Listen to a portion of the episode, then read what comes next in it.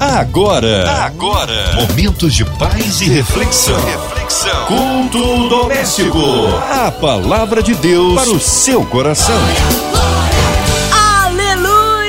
Fiel. O Senhor é bom em todo tempo, em todo tempo Deus é bom e está no meio de nós operando maravilhas.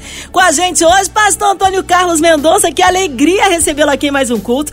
Já deixo meu abraço à Igreja Evangélica Ministério Betel da Taquara. Meus irmãos, a paz do Senhor Jesus, muito boa noite para todos, a paz do Senhor, Márcia Cartier. É uma honra, é um prazer poder estar aqui mais uma vez. Que Deus possa abençoar a todos, que Deus possa abençoar a todos que estão nos acompanhando pela Rádio 93 FM. Amém. Hoje a palavra aí no Novo Testamento, Pastor Antônio Carlos. A palavra que vamos estar meditando está no Novo Testamento, no Evangelho de Jesus, segundo escreveu São Mateus, o capítulo é de número 25, do verso de número 31 ao verso de número 34. A palavra de Deus para o seu coração. Assim diz a inerrante palavra do nosso Deus. E quando o Filho do Homem vier em sua glória, e todos os santos anjos com ele, então se assentará no trono da sua glória e todas as nações serão reunidas diante dele, e apartará uns dos outros, como o pastor aparta dos bodes as ovelhas, e porá as ovelhas à sua direita, mas os bodes à esquerda. Então dirá o rei aos que estiverem à sua direita: Vinde, benditos de meu Pai.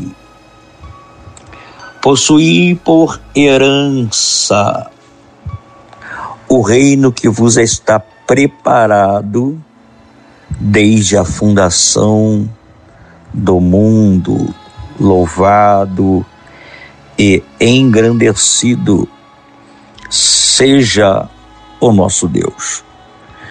Meus amados irmãos, noiva do Cordeiro, simpatizantes da fé, o texto que nós acabamos de ler, o texto que nos é confiado aqui nesta noite para uma reflexão, para uma meditação, vai estar inserido depois de Jesus ensinar aos seus discípulos sobre a prudência, sobre a parábola das virgens prudentes e está inserido também sobre o desenvolvimento dos dons recebidos por Deus através das parábolas, dos talentos. Jesus vai falar após estes ensinamentos sobre o juízo final. E assim afastou o receio de todos que estavam ali sobre um real e verdadeiro encontro com Deus demonstrando como é simples chegar bem até Ele após esta vida. Como dito no começo, assim Jesus nos ensinou que devemos afastar todo o receio de termos um encontro com Deus. E nos demonstrou como é simples chegar bem até a Ele quando terminar a empleitada desta projeção desta vida neste mundo. Por isso, é injustificado o temor que muitos têm quando ouvem falar sobre o juízo final. É um medo, muitas das vezes, infundado no coração do ser humano, porque será um julgamento muito diferente daqueles que temos no mundo que vivemos que vivemos e que acompanhamos e que olhamos em filmes, em roteiros da televisão, ou que presenciamos nas salas dos nossos tribunais, sujeitos a tantas falhas e a tantos improvisos por conta de uma decisão humana. Eu queria muito que você pudesse entender que o tribunal de Deus, aonde vai ocorrer o juízo final, não tem o um Ministério Público para acusar os que serão julgados, e nem estes têm necessidade de ter advogados para defendê-los, porque o juiz é a própria justiça. O juiz é aquele que vai julgar cada causa. No seu tribunal, Deus não vai precisar de testemunhas de acusação, porque o próprio Deus, o próprio juiz, ele já sabe de tudo o que deve ser julgado, o que cada um de nós fez nessa vida. E são dispensadas testemunhas de defesa, porque os seus méritos também é, inteira e perfeitamente são conhecidos pelo justo juiz. Antes mesmo de se iniciar o julgamento, pela mesma razão, nenhuma outra prova é necessária para convencer o Supremo Julgador, sendo ridículo cogitar de prova indiciária. Não será preciso que o homem seja submetido ao julgamento, que ele fale qualquer coisa.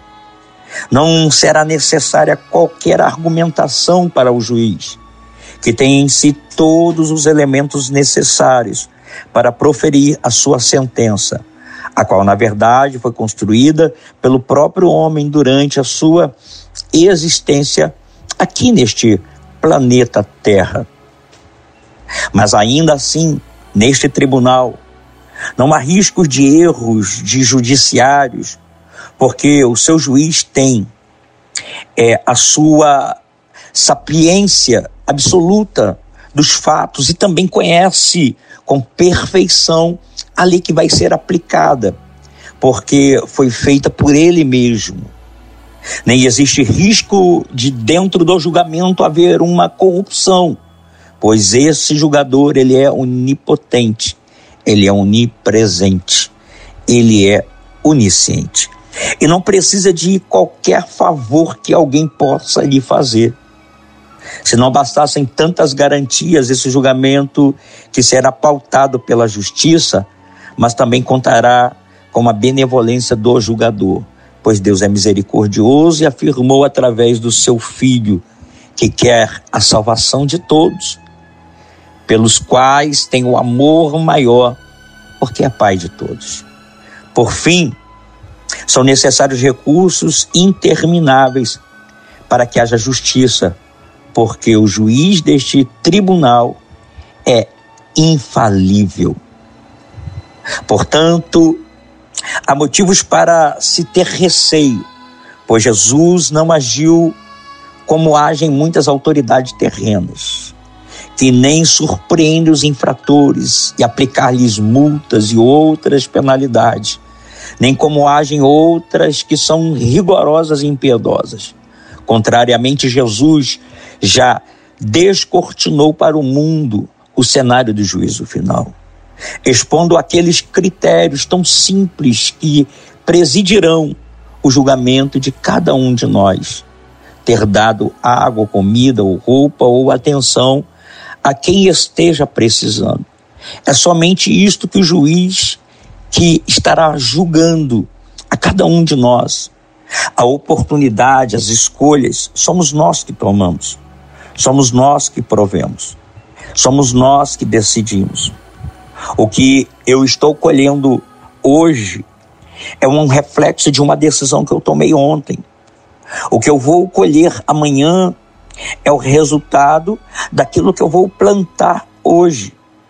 E o texto que nos é confiado está nos dizendo que Jesus, o Filho do Homem, vai vir em sua glória com seus anjos, e ele vai se assentar num trono da sua glória para julgar todas as nações, todos vão ser julgados. Eu vou ser julgado, você vai ser julgado. E diante deste julgamento, a pergunta que não se quer calar: o que você tem plantado? O que você tem semeado? O que você tem feito que tem chamado a atenção deste juiz? Não importa o que você fez outrora, o que importa é a partir de agora o que você vem a fazer. E dentro deste texto, algo que particularmente mexe e mexe muito comigo é que o justo juiz, ele faz uma explanação, ele faz uma afirmação, que ele vai dizer: ele apartará um dos outros, como o pastor aparta dos bodes as ovelhas, e porá as ovelhas à direita e os bodes à esquerda. E isto aqui é tremendo, isto aqui é muito forte, porque o texto está nos dizendo que o Senhor, o justo juiz, ele vai separar as ovelhas dos bodes. E esta comparação é utilizada por Jesus. E não foi por acaso. Não foi uma obra do acaso. Eu queria que você pudesse entender, pudesse refletir comigo, que embora que para muitos de nós uma referência sobre a vida do campo possa não parecer tão clara, que o texto parece não ser tão claro, isso devido ao nosso estilo de vida urbano que nós vivemos dentro das nossas atualidades. Mas no tempo de Jesus, tais referências eram muito fáceis de serem entendidas. E era comum em muitos rebanhos que os bodes ficassem junto das ovelhas, ou seja, no mesmo espaço de pastagem. Porém, ao entardecer, quando o pastor do rebanho ele pegava as ovelhas prontamente lhe obedeciam, mas curiosamente os bodes o ignoravam. Outro fato importante que eu queria que você pudesse entender é que as ovelhas valem muito mais do que os bodes. Isto é a sua produção de lã que proporcionava maiores resultados para o seu pastor.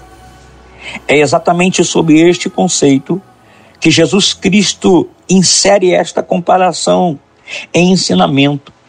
A lã branca das ovelhas pode ser destacada como símbolo de pureza, símbolo de justiça, ao contrário da pelagem é, malhada e manchada dos bodes. Desde o Antigo Testamento, a figura do bode é utilizada para se referir ao ímpio. A conduta de pecado ou de mal. As ovelhas simbolizam os justos, os que seguem ao Salvador com mansidão e obediência. Já os bodes simbolizam os ímpios, com seu comportamento inconsequente, desobediente e destrutivo. Jesus ele vai afirmar que o dia do juízo todas as pessoas de todas as nações, tanto os justos como os ímpios, os bons, os maus, sem exceção, todos estarão diante do trono do grande rei, a saber, Cristo. Sendo assim, todas as pessoas que já viveram sobre esta terra serão comparadas a ovelhas e bodes. Jesus prossegue o seu relato dizendo que as ovelhas serão colocadas à direita, enquanto os bodes serão colocados à esquerda. Com isso, entendemos que a separação será clara, evidente e sem confusão alguma. As ovelhas e os bodes estarão de lados opostos. Jesus também fornece algumas características sobre a conduta das ovelhas e dos bodes, dos justos e dos ímpios. Durante suas vidas, Jesus dá seis exemplos onde os justos agiram com piedade e utiliza os mesmos seis exemplos, porém de forma negativa, para descrever a conduta desprezível dos ímpios. Nessa parábola, os justos e os ímpios perguntam ao rei quando foi que fizeram que o rei havia descrito. E o rei respondeu dizendo que quando fizeram isto, os justos, ou deixaram de fazer os ímpios, ou a um dos seus pequenos irmãos, ele havia feito estes irmãos descritos aqui, do que se tratam dos seus seguidores de Cristo. Meus irmãos, o texto é muito claro, o texto ele é muito confrontador, mas o que eu queria compartilhar com você exatamente essas aplicações, são esses pilares que precisamos entender e aprender, aplicar no nosso cotidiano, porque a grande verdade é que Jesus, o justo juiz, vai julgar todos nós, todos nós. Eu não sei qual a decisão que você tem tomado, eu não sei qual amparo você tem tido, eu não sei qual escolha você tem feito, eu não sei qual lado você quer estar do lado direito ou do lado esquerdo, se você quer ser ovelha, se você quer ser bode. A ovelha é um animal sensível, é um animal obediente, ao ponto dela beber a água, ela depende do auxílio do seu líder, do seu pastor. Quem sabe você está nos ouvindo aqui nesta noite, mas o seu comportamento tem sido de bode, as suas atitudes têm sido de bode. Quem sabe você tem dado, a tem dado cabeçadas nessa vida, tem agido com o seu próprio rigor, tem agido com o seu próprio instinto, tem agido com a sua própria vontade, não obedece mas está aqui agora e a palavra está mexendo com você, está fazendo você entender que você precisa ser ovelha, que você tem que parar de ser bode. É por isso que nada tem dado certo. 2022 está terminando e tudo que você tem conquistado é só fracasso, é só derrota, é só tristeza, é só decepção. Quem sabe você está nos ouvindo aí em um hospital, em um presídio, quem sabe você está nos ouvindo no aparelho é, de rádio no seu carro e você tem visto, você tem sentido que você precisa recomeçar e não há data melhor do que essa, mesmo que o ano esteja terminando. Jesus te trouxe aqui para te dizer: ainda há tempo de se recomeçar. Ainda há tempo de você reviver uma nova história que diante deste cenário, o mais importante é a gente entender que a gente precisa recomeçar. Eu queria aqui pelo menos colocar cinco pilares para que você possa mudar. Número um, reconhecer que até então você errou, que você falhou, mas que você possa recomeçar dizendo: Jesus, me ajuda. Porque a grande hombridade de um ser humano é reconhecer que errou, é reconhecer que falhou, é reconhecer que precisa de mudança.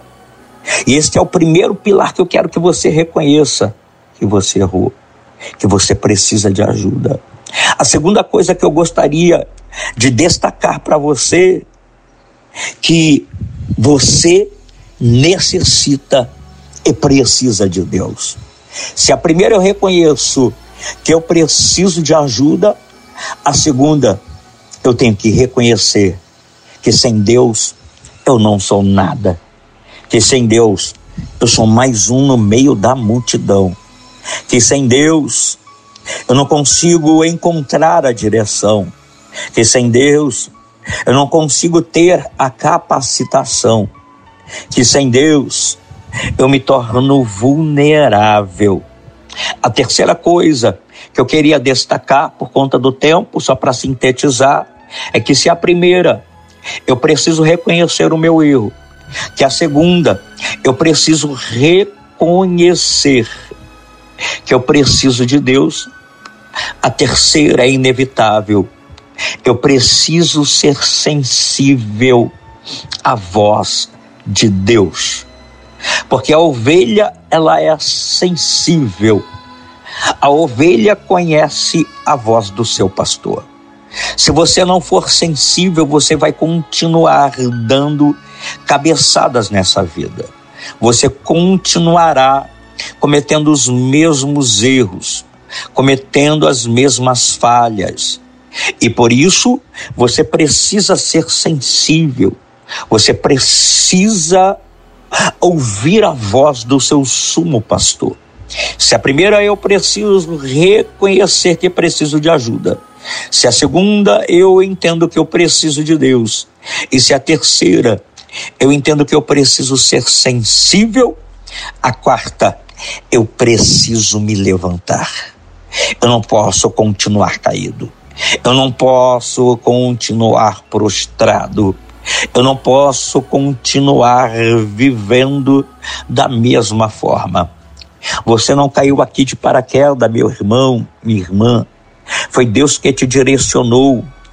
E a palavra de Deus para sua vida nesta noite é: levanta o teu semblante, levante o teu rosto, porque o ano pode estar terminando, dezembro pode estar terminando, mas a obra que Deus tem para a sua vida ainda continua de pé. O que você fez ontem, o que você fez no mês passado, o que você cometeu de erro durante todo o ano. Deus está lançando nesta noite no mar do esquecimento e está te dizendo: segura firme na minha mão, caminha comigo, porque eu tenho um caminho de vitórias para a sua vida, eu tenho um caminho de exaltação para a sua vida. Se 2022 foi um ano de tristeza, um ano de derrota, eu quero liberar uma palavra profética sobre a sua vida. 2023 será o ano do extraordinário sobre a sua vida. E a quinta coisa que eu quero compartilhar com você, se a primeira, eu preciso reconhecer que eu preciso de ajuda. Se a segunda eu reconheço que eu preciso de Deus. Se a terceira eu preciso reconhecer que eu preciso ser sensível e a quarta é que eu preciso me levantar, é que a quinta Deus está te dando uma nova página para você escrever uma história diferente. Se o diabo tentou colocar um ponto final na sua história, na sua vida, Deus está dizendo: estou arrancando este ponto final, estou colocando uma vírgula e estou escrevendo uma nova história na sua vida. Meu amigo, minha amiga ouvinte, meu irmão, minha irmã, Deus está escrevendo um novo capítulo da sua história. O que passou, passou. O que importa é que você possa se colocar diante deste justo juiz. Não se colocar como bode, mas se colocar como ovelha, porque você é ovelha. Você é ungido, é ungida, é escolhido, é escolhida, é eleito, é eleita. Que Deus te abençoe, que Deus possa fazer de você um instrumento nas mãos do Senhor.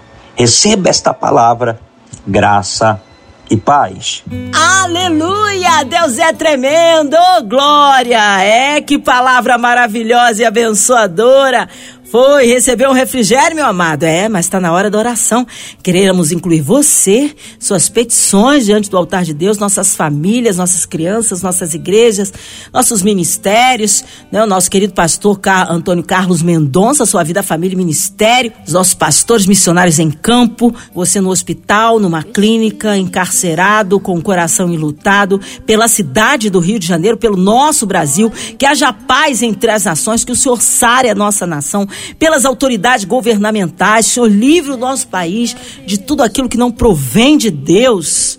É, também colocando a equipe da 93 FM, também nossa irmã Ivelise de Oliveira, Marina de Oliveira, André Mari Família, Cristina X Família, Minha Vida e Família.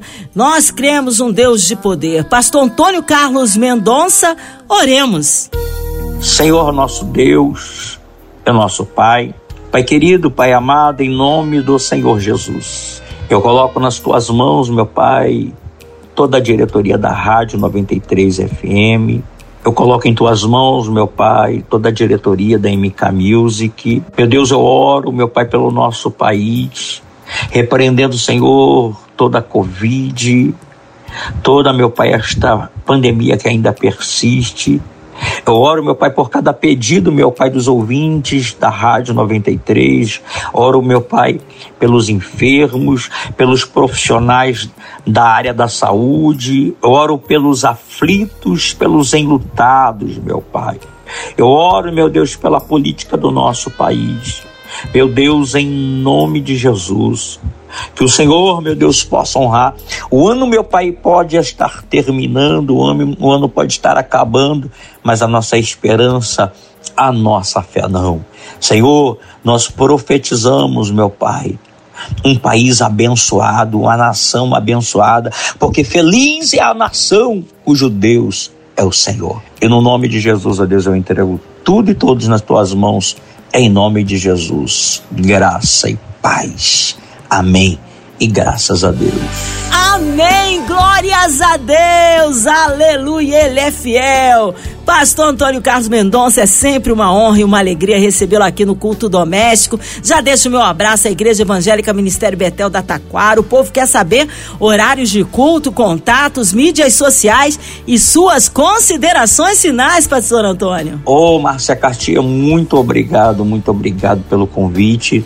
Se você me permite, eu gostaria de fazer alguns agradecimentos aqui, agradecer a minha esposa, missionária Roseli, meus filhos Guilherme e Gustavo, a Deus, sempre a Deus em primeiro lugar, por nos conceder esta oportunidade, a todos os ouvintes, a nossa igreja evangélica Ministério Betel, o povo que está todo ligadinho na nossa rádio aqui, Rádio 93, por ser morador de Jacarepaguá, que queira nos fazer uma visita.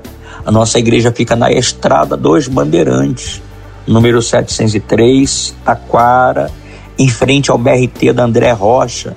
Os nossos cultos são quarta-feira, sexta-feira, de 19h30 a 21h30. Domingo, escola bíblica, escola bíblica das 9 da manhã às 11 da manhã e o culto de louvor e adoração é começando às 19 horas e terminando 21 horas.